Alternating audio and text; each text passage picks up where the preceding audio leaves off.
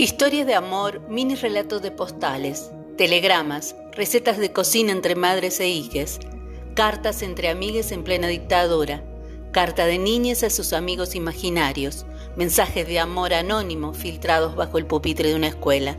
Son algunas de las tantas historias que relataremos.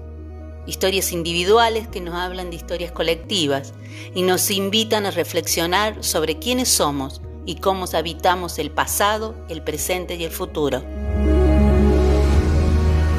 Esto es Postdata, curiosas historias relatadas en carta.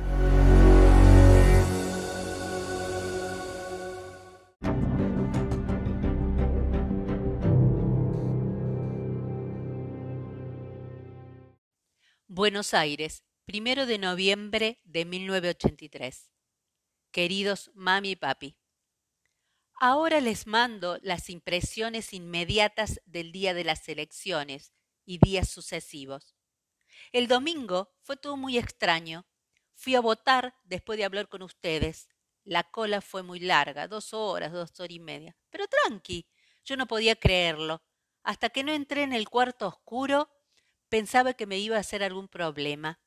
Una vez dentro me invadió el nerviosismo. Ay, ahora me cuesta decirlo. Como yo cortaba boleta, era un quilombo. El ruidito del papel me molestaba, no quería que nadie se enterara. No encontraba la de Conte. En fin, después me calmé. Encontré la boleta, armé el sobre, salí y lo introduje en la urna. Sello y listo. Había votado. Les juro que daba mucha pena la idea de tanta gente que quería y no podía ir a votar. Tanto que habían luchado por ese sueño, los desaparecidos, los exiliados. Me tomé un taxi y me fui a lo de Jero y Cleria, donde había un asado. Fueron cayendo de abono a sus respectivas mesas electorales. Se mezclaba la alegría, la melancolía, la ansiedad y el nerviosismo. Pero reinaba una euforia increíble esperando los resultados.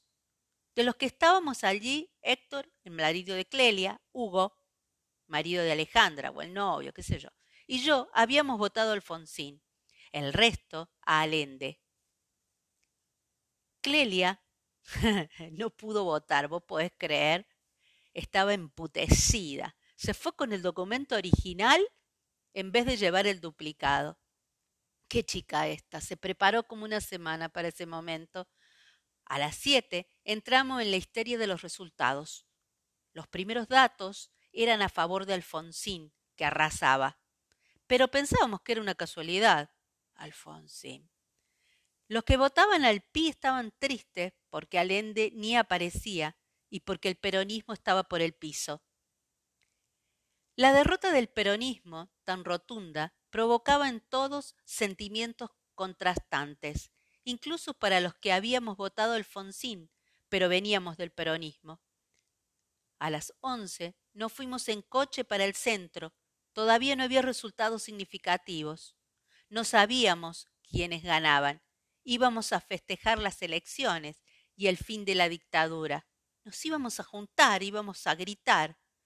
Saludábamos a todos, conocidos y desconocidos, peronistas y radicales, y cantábamos a voz en cuello por la ventanilla Mire, mire qué locura, mire, mire qué emoción. Se acabó la dictadura, la puta que lo parió. Nunca había gritado con tantas ganas una puteada. La calle era una fiesta, mamá. Todos los coches tocaban bocina, la gente se sonreía. Llegamos caminando hasta el obelisco. Pasaban los resultados en ese noticiero gigante que está sobre la 9 de julio y la victoria de Alfonsín era clara.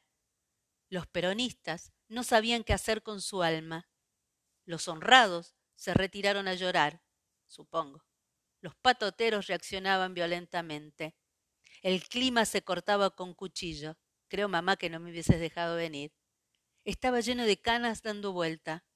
Ahí empezó el bajón de todos.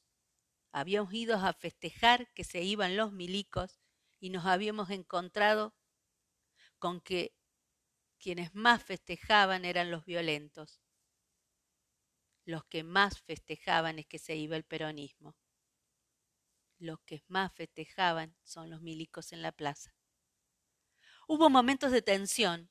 Los peronistas entraron a cantar la marchita con mucha bronca. Los radicales le gritaban Alfonsín, Alfonsín. Los peronistas empezaron a tirarnos botellas, empezaron las corridas, los patrulleros, los garrotes.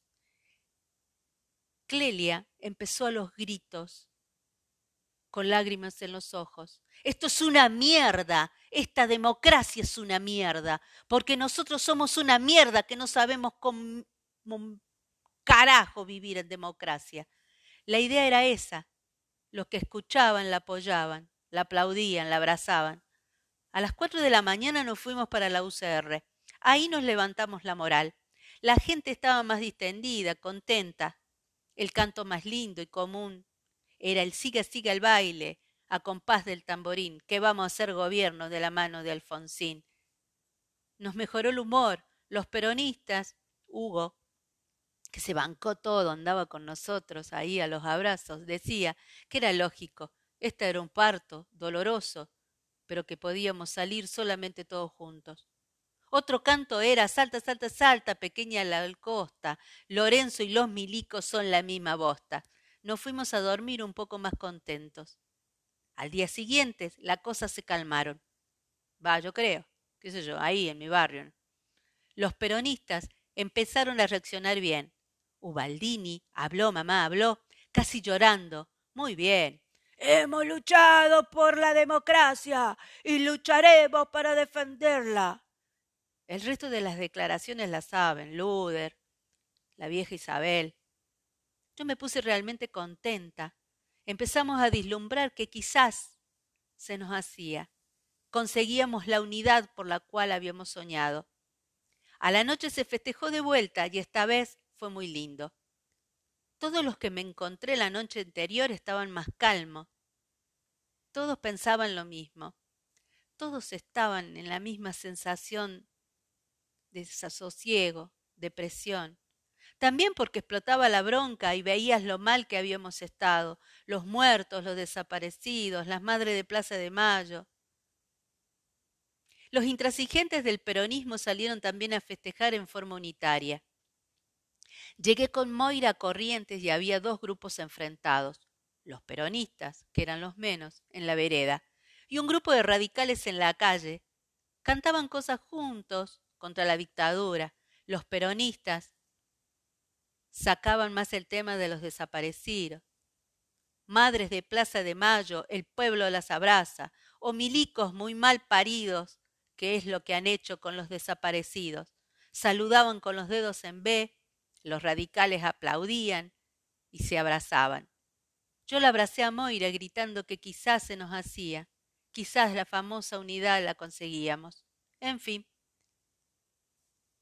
trato de contarles cómo lo vivimos. Quizás allí pasó algo parecido. Tengo ganas de compartir con ustedes todo lo que vivimos aquí. Estoy realmente contenta de haber venido.